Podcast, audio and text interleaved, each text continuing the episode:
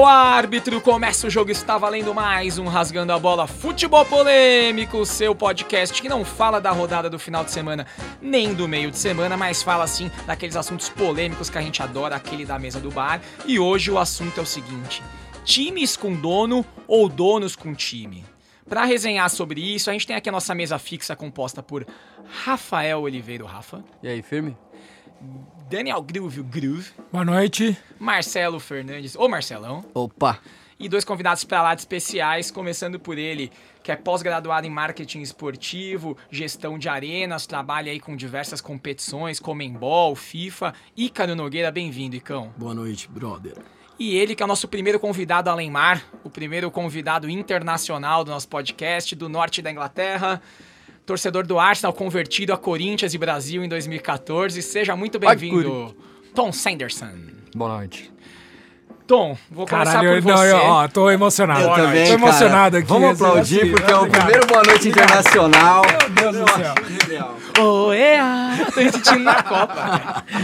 Tom, vou começar com você, porque a primeira lem- grande lembrança que a gente tem de time, compra, etc., foi Roman Abramovich e Chelsea em 2002. Como é que foi pra você que tava na Inglaterra a repercussão de quando Abramovich comprou o Chelsea? Assim, a galera achava que não ia dar em nada, os torcedores do Chelsea estavam empolgados, como é que foi? Na verdade, nessa época ninguém pensou muito sobre isso. Um, essa época foi.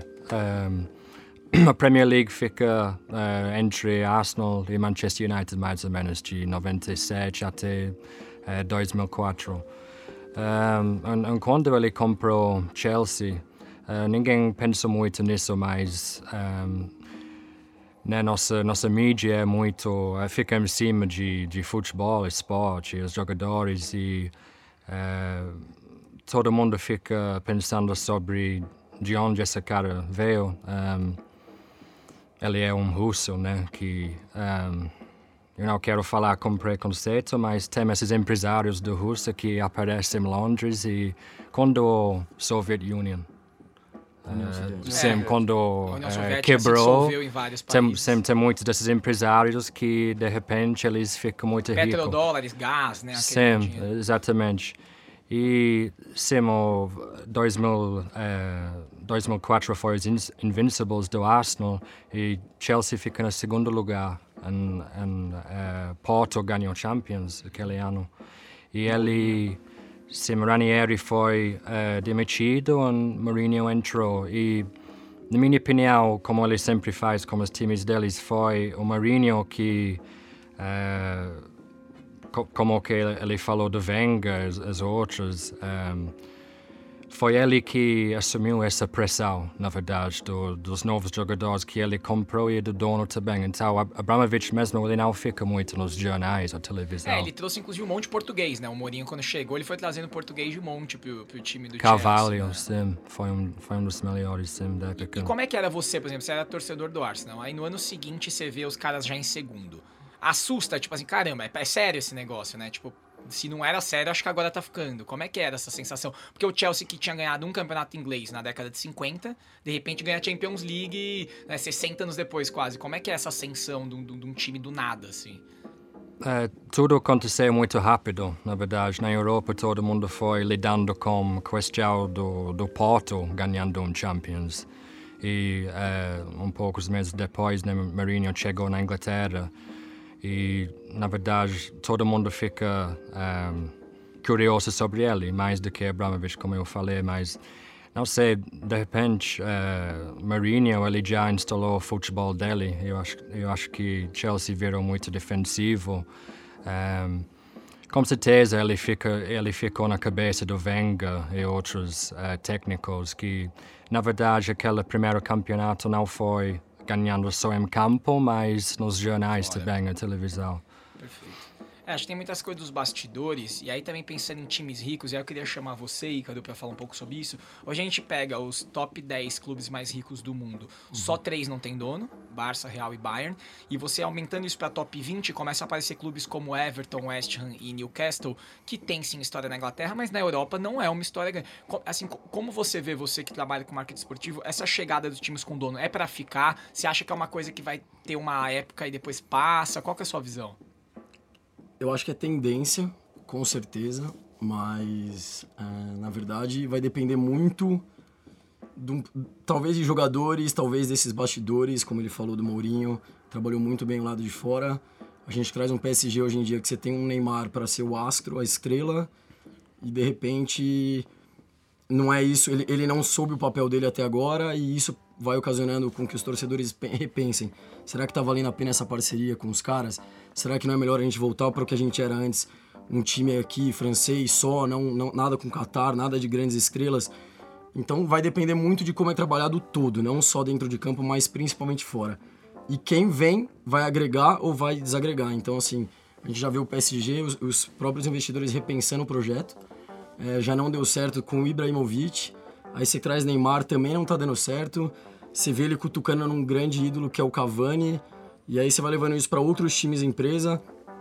Talvez esses Everton, Newcastle, que não tem tanta expressão na Europa, tenham mais chance de dar certo do torcedor falar: opa, chegamos em algum lugar por causa desses investidores.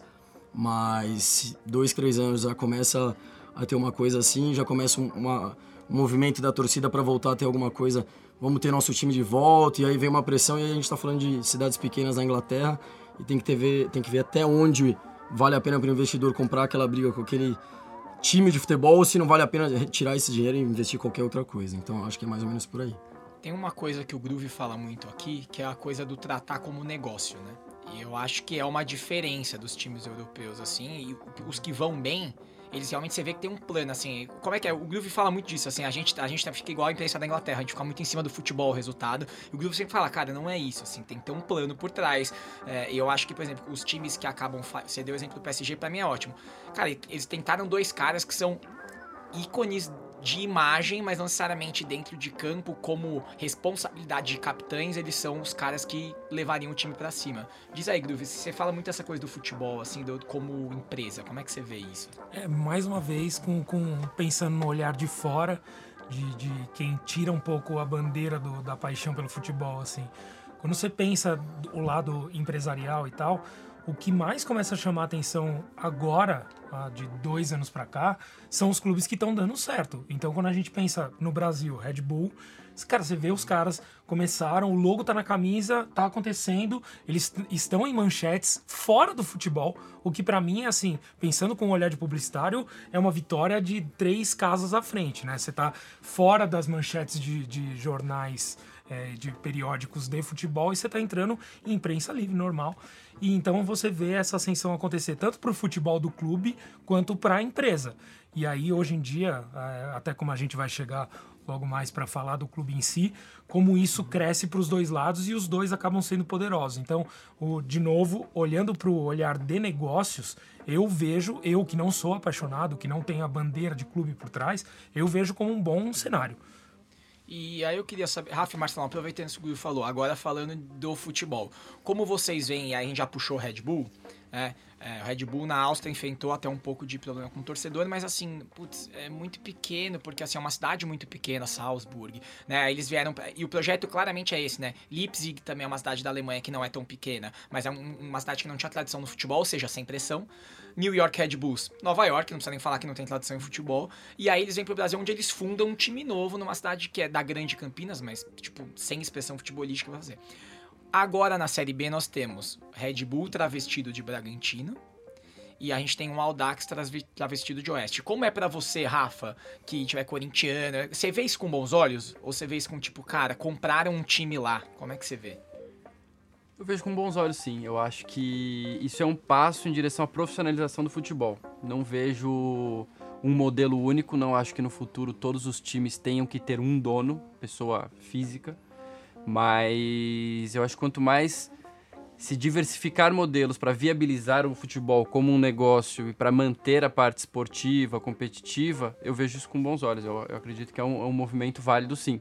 Por exemplo, o caso do City, que é. Eu não, vejo, não sei se tem, mas eu não vejo um dono do City, mas eu sei que é um grupo que, inclusive, montaram um time em Nova York e tudo mais. Então, esse tipo de é, de relação mais profissional no futebol, eu acho que é importante sim. Acho que o ICAO pode até ajudar, mas é o Etihad, é um grupo, né? É, é o Etihad, né? É, na verdade, eu acho que em cima disso que ele falou do City, depois eles têm Nova York, tem na Nova Zelândia também. Eu acho que assim, o que em relação a negócios e futebol. Eu acho que tem que ter um pouco de paixão, então eu acho que ter um conselho, ter pessoas que sabem um pouco da história do clube é importante, mas se abaixo delas a gente tratar como empresa, então você ter realmente um CEO, um cara que vai ser um analista financeiro, não ter uma pessoa que é do clube para analisar as finanças do clube, vai para um COF, por exemplo, do Palmeiras para tomar uma decisão. Não, você tem uma empresa abaixo dos conselheiros. O conselheiro pensa um pouco com a, né, com aquela paixão de clube, mas abaixo deles tem a razão para tentar tomar uma decisão. Então até porque, por. Até porque é, é onde os dois polos conseguem construir algo. Então, Sim. um entende muito de negócios, outro entende muito de futebol. Junta os dois para fazer um norte e, foda. e- Então. e pelo que eu vi, tem muito time que a divisão é assim, né? Eu tenho, você tem o investidor, mas aí você tem a fatia ainda que é muito apaixonada ali, que são os conselheiros, enfim, que estão ali para tomar decisões também, mas eles precisam prestar contas para essa empresa que administra tal. É, eu não lembro agora qual é o time que tem capital aberto na bolsa de Nova York. Eu acho que é o Manchester, eu não sei. Sim, eu- é. E como Girona também. Eles têm conexão com Girona. né? Ah, então, além disso, imagina, você tem um compromisso com, com o investidor, com quem compra ações do seu, do seu time, é um, é um outro é um outro patamar, eu acho, de, de, de profissionalismo. Uma responsabilidade cara. muito É. maior, né? E pegando o gancho nisso que você falou, Marcelão, é engraçado, entre aspas, ver que muitos desses investidores vêm de lugares onde o futebol não é nada.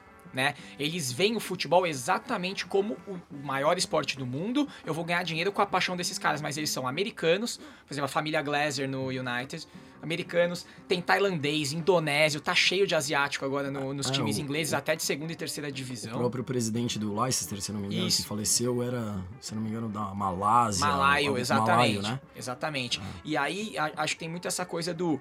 É exatamente o equilíbrio que eles tentam fazer. Um cara que tá olhando para aquilo como isso aqui é um negócio e é uma empresa, mas lá dentro eu tenho caras que estão lá desde sempre. Então, assim, eu acho que é esse equilíbrio que talvez seja difícil de achar, né? Muita, muitas vezes já falaram que o Bayern, por exemplo, o Bayern de Munique, é, ele é muito regido pelos mesmos caras que jogaram lá desde sempre. Até alguns foram presos um tempo atrás, diga-se de passagem, por problemas de, de, de grana e tudo mais. Mas a questão é, muitos dos clubes que não entregam os times pra isso, eles estão sempre pensando nisso, né? Então, assim, a gente tem um exemplo do Milan. O Tom até me, di- me dividiu comigo um artigo, do, um artigo do The Guardian sobre o Milan. Depois eu vou colocar no nosso Twitter lá, arroba rasgando a bola. É, Os chineses compraram. Não deu nem um ano, os caras repassaram assim, porque eles devem ter tomado um susto, né? O futebol é um negócio muito diferente. Mas né? na Itália, essa. né?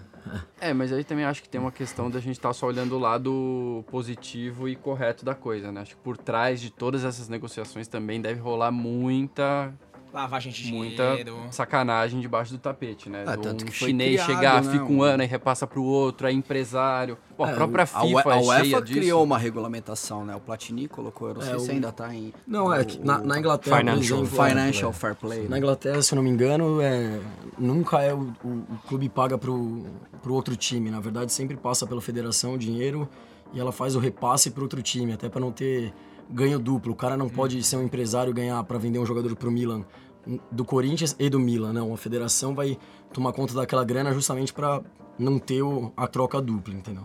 E o que eu acho legal é que nessa discussão agora que a gente tá tendo, aparece o terceiro pilar, né? Porque a gente falou do. Tem que ter o lado do futebol, que é o amor, tem que ter o lado do negócio e tal. Só que agora começa a aparecer um terceiro pilar, que aí quando você puxa pro Brasil, aí é escancarado, que é o da corrupção.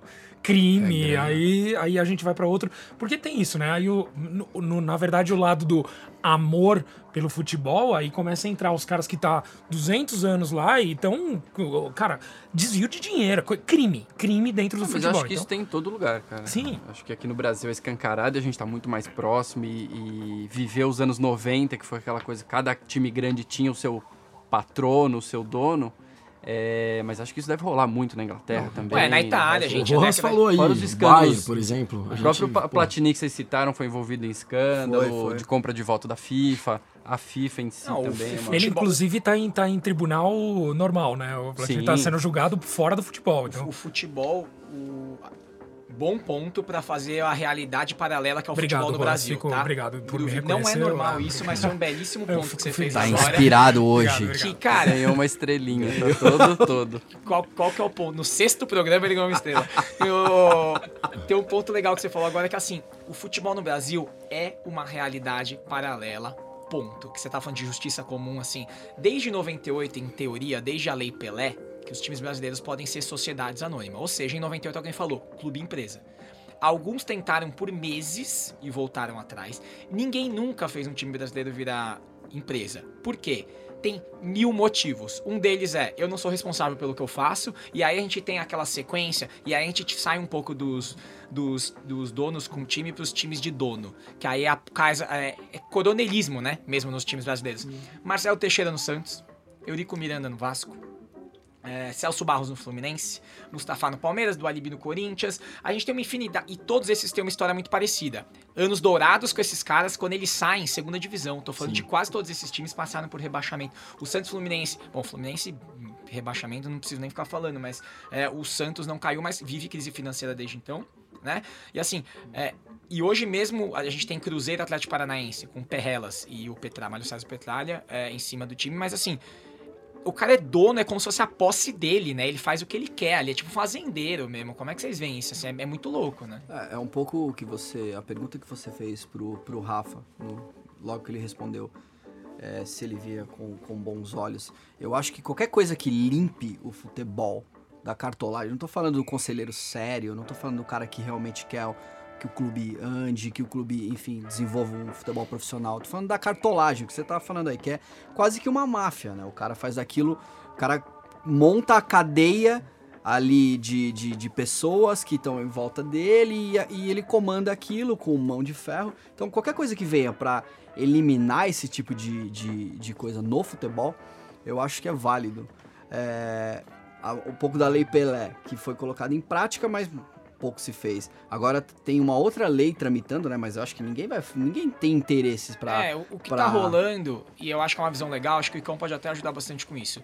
Ah, tem um advogado que propõe que seja SAF, Sociedade Anônima de Futebol. Sim. Por quê? Porque eles defendem o seguinte, que o presidente do clube no Brasil mistura clube social Mas e ele faz clube isso porque tem, futebol. é muito. Sabe por quê? Porque é um jeito de Tem você... vários jeitos de você. imposto. Concessão de terreno. É. Você deixa de pagar alguns impostos porque você é um clube social. Ixi, não, É, Você- não, os clubes no Brasil são organizações não, São não- organizações- é, a melhor coisa do mundo é ser um clube social e não ser um clube com fins lucrativos, com é fins isso? lucrativos, exato. Porque tem muita brecha pra isso. É CT que não é da, no seu terreno é da prefeitura, ou até pra reforma de estádio, enfim, a gente E a- tem e N a- exemplos. E a grilagem de cargos, né? Porque aí o cara que cuida da cancha de bote, aí é o cara que ajuda ele na votação, né? Isso é muito louco. É igualzinho política então, no é o Brasil, esquemão né? do cara. Mas aí Ele uma, uma ali. dúvida. Vocês, acho que todo mundo aqui torce pra um time grande. É, vocês gostariam que seu time fosse uma empresa?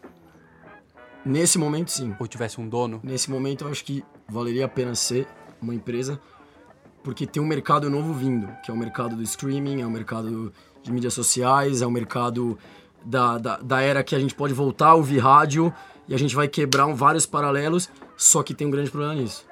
Clubes que veem com ma- maus olhos isso porque tem um acordo longo com alguma coisa que já está no mercado há muito tempo. Então, assim, a gente tem um exemplo, eu vou dar aqui do Palmeiras, que tá brigando com a Rede Globo, assim não que seja o seu time, né? Só- Não que seja o meu time, até porque eu não tenho time, eu torço pelo futebol, brincadeira. Jornalismo do futebol. O Groove já preencheu essa vaga aqui. Não, mas assim não. Mas eu acho que o que a gente tem visto, assim, debatendo com amigos e até torcedores do time, é que há até uma. Os outros times falando, pô, vocês estão loucos de não fechar, vocês estão malucos. Então você vê um movimento contrário, do cara dizendo que quem tá querendo quebrar uma coisa que existe há anos é louco de não continuar no sistema. E isso também acontece dentro da própria torcida. Que fala, pô, vou ter que ouvir no rádio agora. Mas calma, cara. É agora o momento de quebrar. Você tá com dinheiro, você tá no auge, você pode estressar ao máximo aquela empresa que não quer te pagar.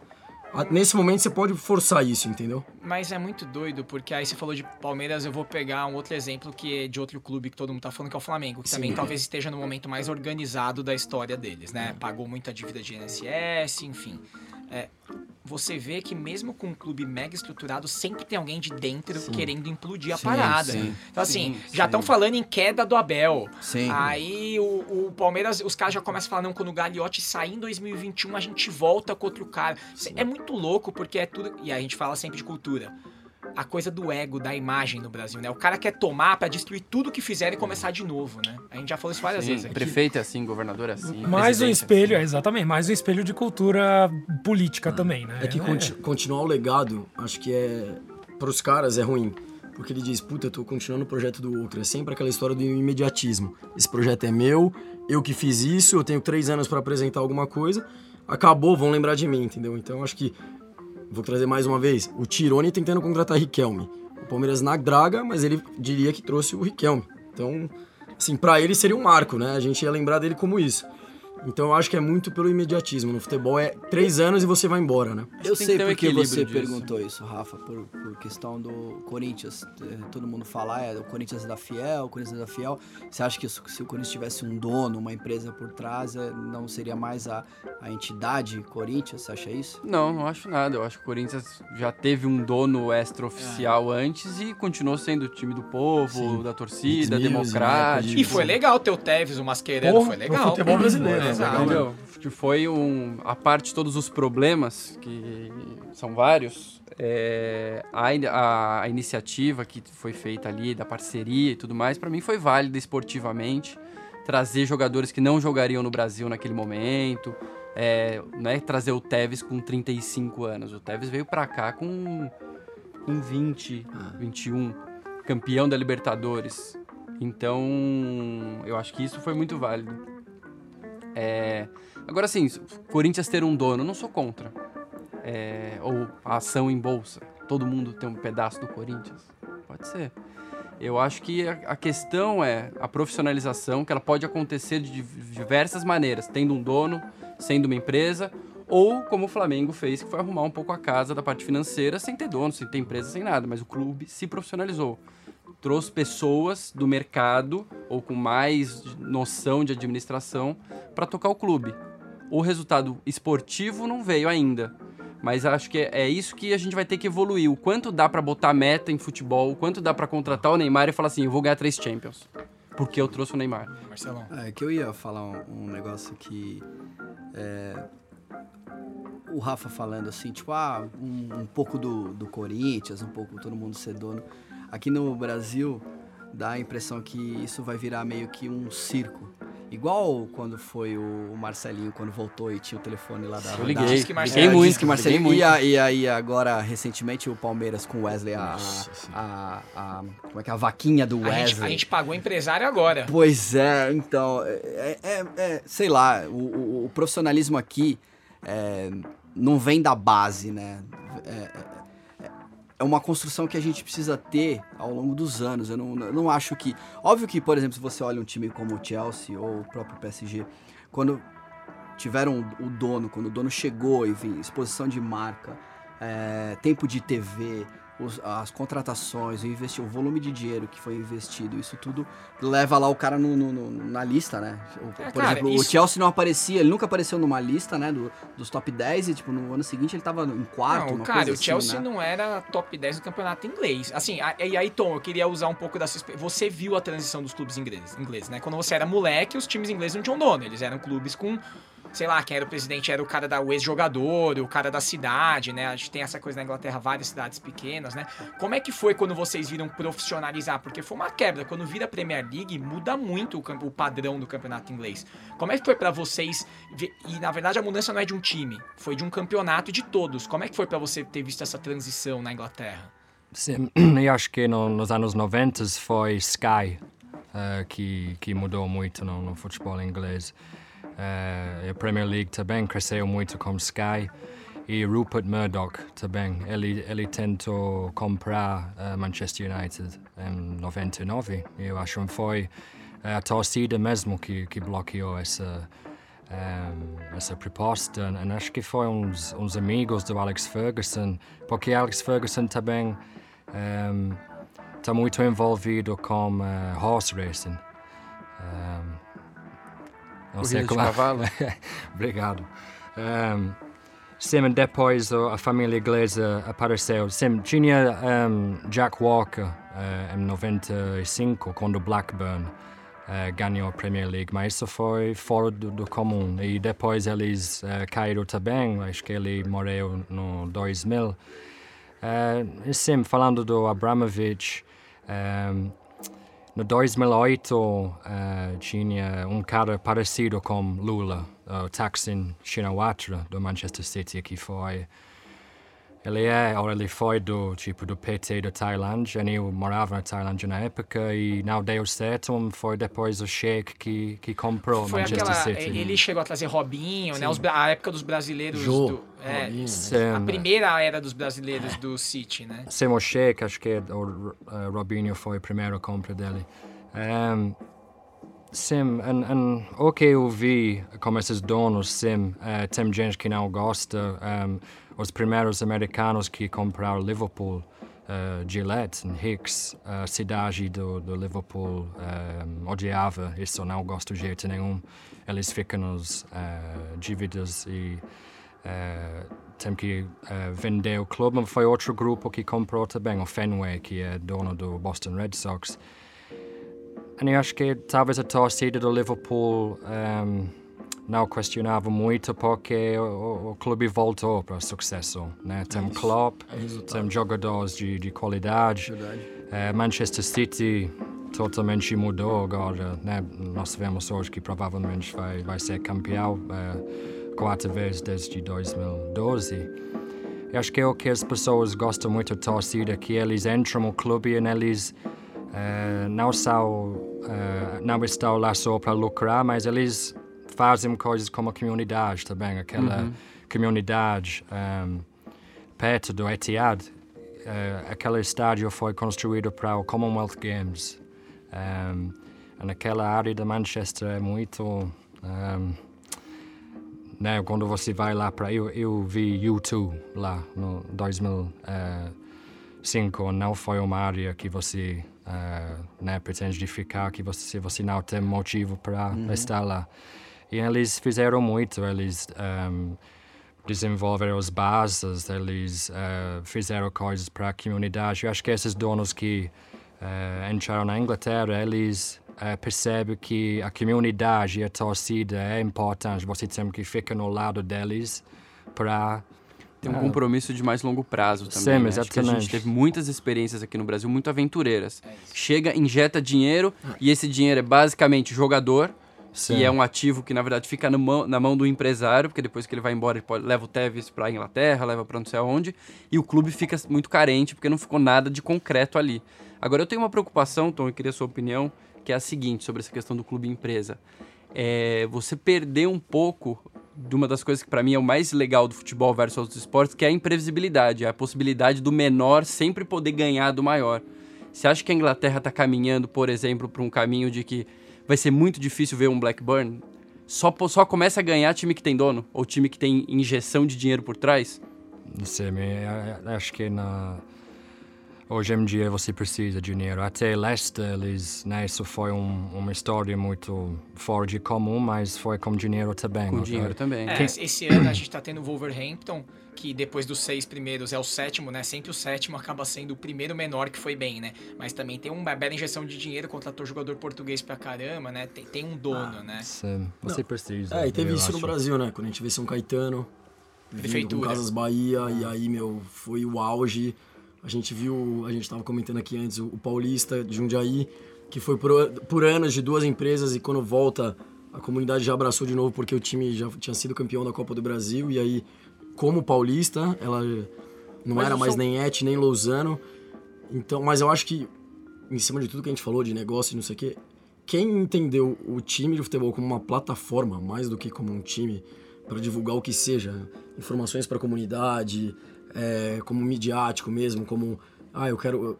Pô, as TVs hoje de Barça, Real Madrid, até a própria, as TVs aqui dos clubes, elas são uma propriedade que o clube não tinha, então você consegue ter mais, mais uma propriedade para ganhar dinheiro. Eu tenho a TV no YouTube, eu tenho a, a comunidade que eu tô atendendo. Quando você vê, você tem um time de futebol que na verdade ele tem várias ramificações para você ganhar dinheiro, entendeu? Isso, Rafa, assim, respondendo a sua pergunta, eu vejo que eu acho que times diferentes, objetivos diferentes. Por exemplo, é, a Ferroviária de Araraquara sempre teve a ajuda da Lupo, mas porque a Lupo abraça aquilo como o time da cidade.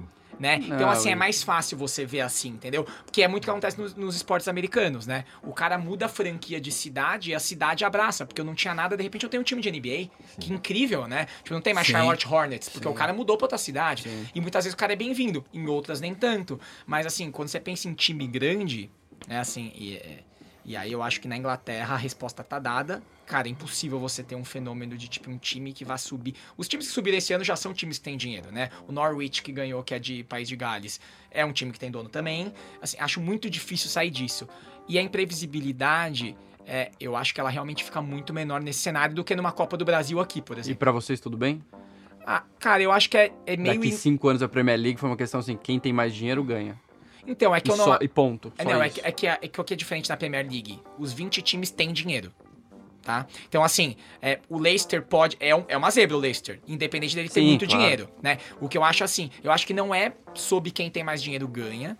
A diferença é que eu acho que, assim, no Brasil isso faz muito menos diferença porque a gente é muito mal organizado. Né? Então, assim, é, é- é só você pensar o seguinte, e aí é muito cultural de jogador também. Se você pensar em todos os times que ganharam a Libertadores no ano, no ano seguinte o time vai mal. Você não consegue manter três Champions League do Real Madrid seguidas, assim, no Brasil você nunca vai conseguir Você fazer perde isso. a maioria do É time. cultural enfim. essa parada e também o cultural o dirigente se perder. Né? Essa, vai lembrar, você vai lembrar muito bem do Corinthians, campeão do mundo 2012, e no ano seguinte compra Pato, Renato Augusto. Aí você fala: caraca, esse time vai virar um fenômeno. E aí não é tão assim, porque o futebol não é previsível desse Eu jeito. acho que virou, virou um fenômeno, claro que não, mas Só assim, montou um puta 90, time em né? 2015 e se desfez todo dele em dezembro, janeiro de 2016. Eu acho que aquele time de 2015 tivesse ficado, teria muita chance na Libertadores do ano seguinte. Agora, a minha preocupação e essa questão da gente perder um pouco dessa desse Mas- do jogo, né, da competitividade do futebol.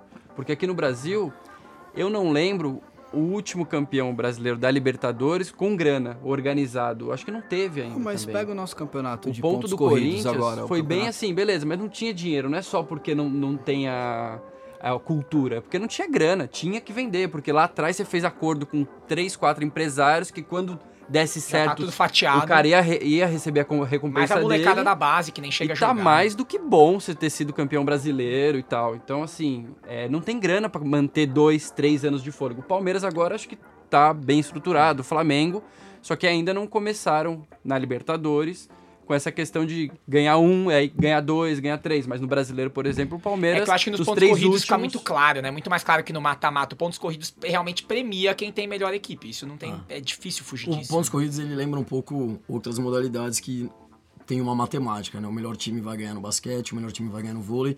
E o Pontos corridos futebol é imprevisível o mata-mata, porque você pode muito bem Sim. tomar Ah, um um dia gol ruim, e aí tá. é, muito. Edilson um dia ruim É, tipo, aquele- e, o, e o pontos corridos, em compensação, ele é muito da, do, do- do que você levou durante o campeonato inteiro, né? Você tem um elenco, você... Enfim, a gente tem um país que... Essa é uma discussão gigante que eu já tive com amigos e confederações, etc.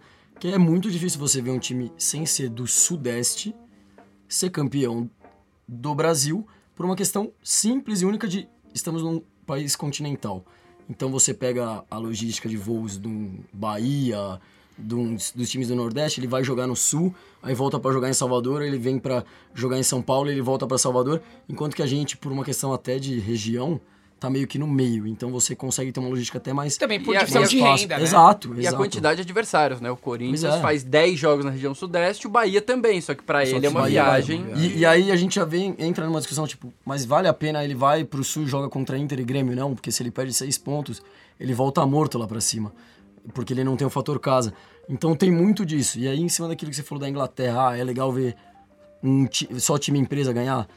Eu acho que daí isso força federações, FIFA, Comebol, a criar planos para acabar com isso. Que daí é tentar fazer um teto que nem NBA, ou é, equalizar os jogadores e dizer esse é nível A, B, C ou D. Você pode ter tantos desse no seu time.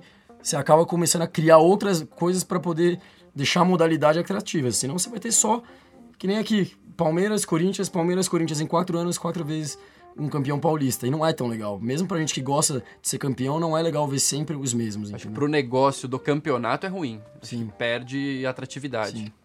Até porque eu acho que a, é, eu acho que a gente começa a equalizar as coisas quando é tudo uma questão sempre maior. Não é sobre os clubes, é sobre a federação, que é sobre a confederação. Porque, e aí você vê, por exemplo, esse ano que já começa uma distribuição de TV diferente, baseada na da Inglaterra, pra mim, assim, o, o, o ganho da Premier League é esse. É um campeonato que todo mundo tem dinheiro, porque parte-se de 50% igual pra todo mundo. Quer dizer que, assim, o time que vai cair Ele já ganhou igual todo mundo de saída. Eles conseguem montar um time razoável. E aí é o fator humano. Eu posso errar nas minhas escolhas, mas eu posso errar nas minhas. Vejo o Manchester United com muito dinheiro, errando em escolha o tempo inteiro. É Fellaini, é Pogba, é Total, cara que não rende, é total. Sanches. E aí, assim, assim, você também consegue fazer um projeto errado com muito dinheiro. O PSG é mais um exemplo de que erra às vezes. O City errou por todos os primeiros... O primeiro, a caminhada do City foi feita de contratação torta, né? E aí, eu acho que é muito mais quem está capacitado. Como no Brasil a diferença de dinheiro não é tão grande, você consegue ver um time que faz um trabalho melhorzinho chegar longe, né? Mas acho que realmente quando você equaliza, você começa a falar sobre outro aspecto que é profissionalização. E aí a gente, o Icão pode falar, ele é, ele é da área. O Brasil não tem profissionais, nem acho que, Não. que daria pra pegar os 20 times da Série A, não tem 20 Você- profissionais de alto nível. Eu vou trazer um exemplo que daí é em cima do que você falou da Inglaterra. Já sai todo mundo da mesma cota e todo mundo com direito de comercializar, por exemplo, placa de publicidade. No Brasil, em 2019, todos os clubes podem negociar suas placas, mas por preguiça ou falta de profissionais para fazer isso, seja na parte comercial, na parte. Eles deram para uma empresa e essa empresa comercializa. Antes, a maioria, é, antes a maioria era comercializada pela própria Rede Globo, porque ela tinha o direito total. Hoje tá na mão de Sport Promotion, tá na mão de alguém. Aí você pega os clubes que não estão fechados ainda, e eles não têm o mesmo patrocinador. E isso é uma propriedade. Então, você chega lá no Allianz hoje, você vai ver a Gol, a Fiat, a Crefisa, a FAM e coisas do próprio Palmeiras.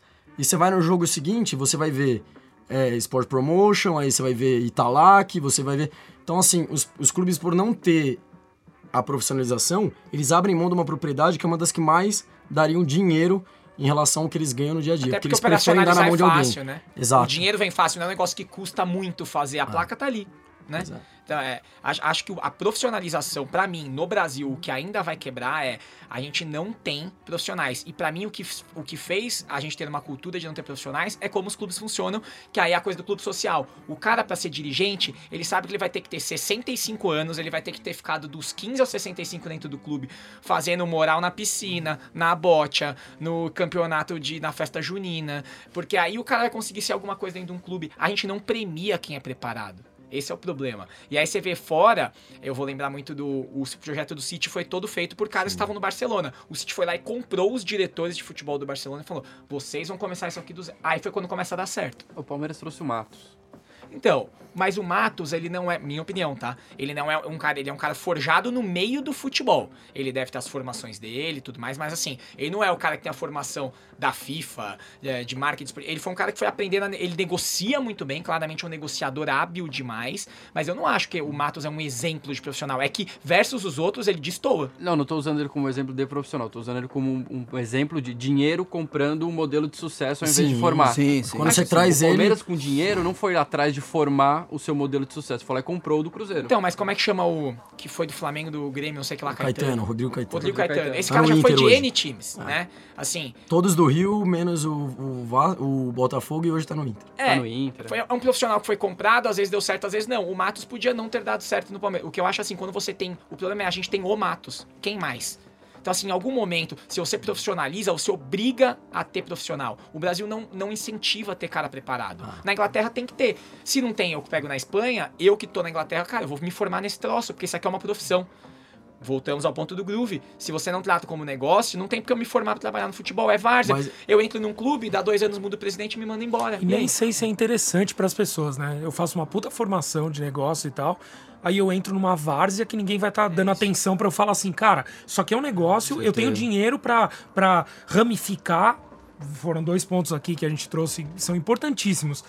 As placas do estádio. Imagina o que tem de gente que olha para isso e fala assim: Meu Deus do céu, caguei para as placas de estádio. Quero nem saber. Imagina o, qu- quando a gente pensa isso em. é, como veículo de mídia. como Porque aí você tá falando assim, é, você tá Um falando do, clássico, do, do- jogo, enfim, de, de transformar o seu clube, a sua. Esquece clube, marca. Transformar a sua marca em ter canal de TV e tal. Imagina que a gente tem hoje, sei lá, quantos programas de esporte tem no, cano- na TV hoje? 200. Todos eles bebem da fonte dos clubes, que os clubes têm acesso aos jogadores e tal. Eu posso ter. É, é, o, o, meu programa de TV, que é no YouTube, pode ter um, um, acervo que ninguém tem. Isso é valioso demais. E quem tá olhando de fato para isso? Ninguém. Então é, é, é, aí que bota um pouco da lente do negócio e ela se desfaz. Eu só né? queria fazer uma pergunta pro Tom: qual a percepção dele do, do futebol? Brasileiro, pelo ponto de vista de não ter donos, enfim, tudo Sem querer comparar, mas comparando. É, é, é, São mal duas realidades muito diferentes. É, mal comparando. Não, sim. Um, não, os ingleses, por exemplo, um, tem, tem uh, torcedores do, do Manchester United que querem que eles apareçam mais na mídia, que falam alguma coisa, que uh, talvez uh, colocam um, um dinheiro no estádio. Um, aqui eu não gosto muito do modelo que o presidente fica muito, não. mas eu, eu posso comprar isso como eu sei que não é para comprar, mas como Itália, uh, quando o Serie A foi muito popular na Inglaterra nos anos 90, um, eh, eu não uh, gostei muito do Berlusconi, um, Massimo Maratta, do Inter Milan, hum, ficando, sim. controlando tudo, né? criticando o jogador, criticando o outro time. Um, Estando eu, à frente da imprensa também. Sim, uh, eu acho que talvez o uh, futebol brasileiro pode melhorar com donos anônimos que fica né, atrás das, das cenas, não sei sim. como, como Atrás falar. das câmeras. Sim, atrás das câmeras e resolve tudo. E talvez tenha um presidente ainda, mas controla a boca dele um pouco também. De, não certeza, sei. certeza. Uh, tem muito presidente aqui que fala a primeira coisa que entra na cabeça, vira polêmica para a semana toda e uh, coisas mais importantes fica né, fica ao lado, na minha opinião. Ah, mas o, até a gente trouxe aí a, a palavra do escuro. O escuro mesmo ele assume um papel no Cruzeiro que é o legado do Matos. Mas ele é um cara preparado, ele é um cara que foi estudar, ele é um cara que entende o, talvez o modelo de negócio do futebol como plataforma. E ele vai para um time popular para assumir o papel de um cara que foi vencedor, que está em outro clube vencedor. E aí, enfim, sofreu uma pressão gigantesca e acho que hoje talvez ele se encontre com aquele modelo que ele quer, quer ter meta, quer usar a plataforma, quer pegar um time que chamava Brasil, que era justamente para não ter nenhum apego com nenhuma cidade né? Por isso que era Brasil. Pode até sair do lugar. É, para virar Bragança. Então agora eles vão ter uma identidade, porque até então eles eram Red Bull Brasil. Em Campinas, que é uma cidade que o Guarani dava uma brecha ali para talvez crianças e mulheres se apropriarem da, do time, mas não aceitam a construção de um novo estádio, por exemplo, que em Bragança pode ser que aconteça, até de um novo CT. Uhum. E aí ele olha para aquilo como assim, pô, agora acho que é o momento do Red Bull se tornar é, um time de uma cidade, e não só um time de um país. é engraçado porque é a mistura do Brasil com o Egito. É porque é um Sim. cara mega preparado Sim. versus a família Sheidi que é. manda no Bragantino pois há 216 é. anos, né? Tipo assim, é, é, é, é, os dois negócios que a gente falou se encontrando, né? É o time que já tá acostumado a ter dono. É isso. Exato. Né? Mas, aí, ó, Mas pra... na negociação eles vão continuar? A, a família? A questão é o profissionalismo. Eles, eles seguem no dia a dia do clube, mas eu acho que eles, ele acho não, tenho certeza que eles trouxeram profissionais para dentro disso. Ah. E acho que o lance que o Icaro falou é esse, não dá para só isolar a empresa, a gente tem que trazer a paixão. E aí para finalizar que a gente tá chegando aqui aos 45 minutos, e eu quero que vocês imaginem com o time de vocês, para encerrar, só se vocês falam sim ou não. Rafa, pegando o exemplo do Atlético Paranaense, amanhã chega o Corinthians e fala assim, ó, agora a gente é Corinthians a gente vai mudar o símbolo. A, a gente vai mudar. A gente vai mudar o símbolo. Só não me mete a camisa vai, rosa vai com marrom, que é a, gente vai, a, a, gente vai transformar o símbolo do Corinthians, vai transformar numa marca, a gente vai começar com a herança que o Corinthians tem e sem mudar nada, mas a gente vai mudar o tratar esse time como uma empresa. A gente vai ter TV própria, a gente vai. Você, torcedor do New Corinthians da Fiel, sim ou não para essa mudança no seu time? Não, do jeito que você tá falando, não. Mas eu acho que metade ou boa parte do que você falou aí já pode ser feito ou já está tentando ser feito, é que vai dar dois passos para frente, dar um para trás e a coisa vai evoluindo assim. O que eu sou contra é, para mim, todo mundo falou muito de propriedade, de placa e tal, mas para mim o maior patrimônio do time é a torcida. O Corinthians, ele tem uma massa de 30 milhões de consumidores potenciais para qualquer marca, mas de apaixonados por aquela marca Corinthians. Então, você nenhuma empresa vai entrar tentando se indispor ou contrariando essa massa, mudando cor, mudando logo, mudando é, a cidade do time, levando para outro lado. Então acho que isso é meio que uma lei de mercado, não precisa nem ter uma marra contratual falando assim, é proibido mudar, fazer o Corinthians tricolor agora, ou verde. Não precisa, porque isso é uma lei de mercado. Se isso acontecer, você perde o seu bem mais valioso que é a sua torcida. Ah, mas não ia fazer também, né? Acabaram de fazer aquela bosta daquele logo minimalista lá. Foi vendido pra cacete, fazia qualquer coisa. Pegaram o logo antigo do Corinthians. Desculpa, meu amigo Zainer, que não sabe história de futebol. O Rafa tá indignado. Indignado. Concordo, Eu vou- Groovy, eu vou- concordo. Cê- eu- vamos subir no, no, no, no Concordo. Twitter Marcelo, o loguinho o logo, minimalista logo. do Corinthians. São Paulo amanhã Minimalista. vira São Paulo da Floresta, trazem de novo, muda símbolo. Mas a, o cara Di- a fala. Disney compra a porra toda. Mas o cara fala, ó, vou reformar o Morumbi, vou trazer o Messi vovô garoto com 42 anos, mas é o Messi ainda. Você topa Difícil, né, cara? nessa fase, né, É fio? difícil, né, cara? É difícil. fase. Ah, mas também, né? Sem Mas ganhar faz é 32 difícil anos falar. sem ganhar. Mas é, você falou uma coisa importante, tipo, o, o Palmeiras era Palestra Itália, né? O São Paulo era São Paulo da Floresta e teve mudanças e eu acho que talvez sim pela pela diretoria que tá lá, pelo presidente que tá lá, por todo mundo que tá lá, mas é uma decisão difícil, cara. Eu acho que É- é pouca uma gente tem certeza é, disso. É, é. É muito difícil. E, é- e no fim das contas é sobre resultado, né? A gente vai chegar no tá ganhando, tá legal, não tá ganhando, tá ruim. Não, isso aí, e sem, topando ou não topando, já tá acontecendo com o Palmeiras. É isso. A mulher já tá no conselho, daqui a pouco ela vai virar presidente. Mas, Quanto tempo isso vai durar? pois é. Mas uma discussão eh, A sobre questão isso. do, é. do futuro do Palmeiras é essa. É, É que é assim- isso. Até onde ela pode, até onde ela não pode, né? É que eu acho que a questão, talvez a única coisa que salve o Palmeiras hoje é que o Palmeiras não tem uma, assim, o Palmeiras não tem o dinheiro só da Crefisa. Então assim, o sócio torcedor do Palmeiras melhorou 200% nos últimos anos. O Palmeiras tem uma TV melhor. Isso vem, e aí eu acho que isso é uma coisa que o Ricardo falou que é legal. Nenhum time tinha TV. Todos têm. Quando um faz, você deixa tudo melhor. E aí, acho que o futuro do futebol brasileiro só vai ser melhor quando um time provocar o outro. Não, claro, e acho que já isso tem vários A exemplos que já aconteceram. é isso. por Mas isso- por isso pra o mim o exemplo da, é, da, da Petralha é Crefisa não é que ela tá comprando financeiramente o clube, ela tá comprando o caminho ao poder.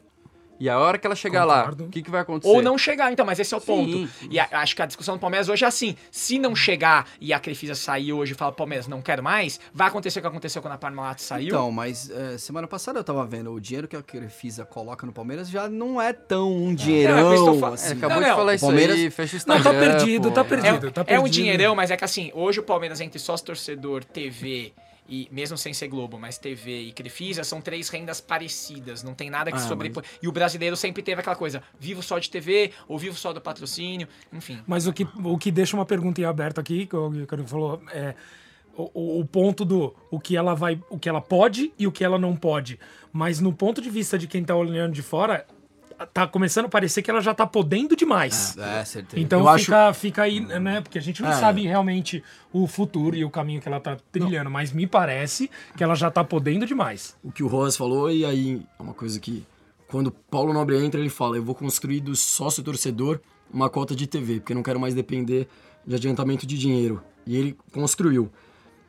E quando ele sai, o que vai ficar, e sempre vai ser, é a sombra dele para ela.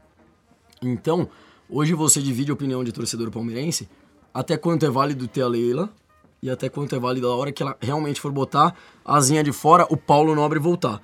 Porque realmente ele é uma sombra para ela e ela sabe disso e ele, enfim, quando ele pôs o dinheiro lá, não foi só paixão. Senão ele não teria tanto dinheiro. Você acha que ele larga o porco móvel e vai lá, cara? Ah, ele tem dois aviões suficientes para ir e voltar. Cara, ele é o maior acionista, Melhor pessoa cenário. física do Itaú, o dinheiro que esse cara Olha esse tem, cara, meu irmão. Deus. Bom, Mas eu acho que só o paralelo que você fez é, já é estranho, porque o cara foi presidente do Palmeiras e ela não tem cargo algum no Palmeiras.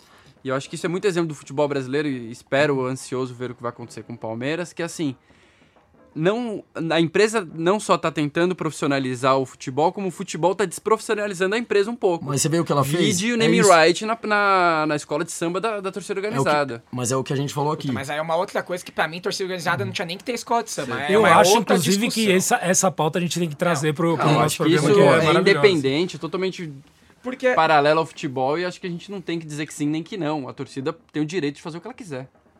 Ah, e a, beleza, acho uma palavra pra você, chola mais. Vamos ver o futuro, mas por enquanto Né? aguenta. Gosto. E é isso, gente. O juiz já deu acréscimo, a gente já foi além, caiu o jogador. Apita o árbitro, é final de jogo, sexto episódio do Rasgando a Bola Futebol Polêmica. Muito obrigado aos nossos convidados. Icão, obrigado de coração. junto. Tom Sanderson. Thanks a lot, dude. Thanks. Thanks, Ah. everyone. É, fala um, pa- fala um pouquinho inglês porque fica mais legal. Né? Encerrar em, em inglês vai ser sucesso. Então, gente, obrigado, valeu, Marcelão, Groove, Rafa. Até a próxima. Valeu! Thank you.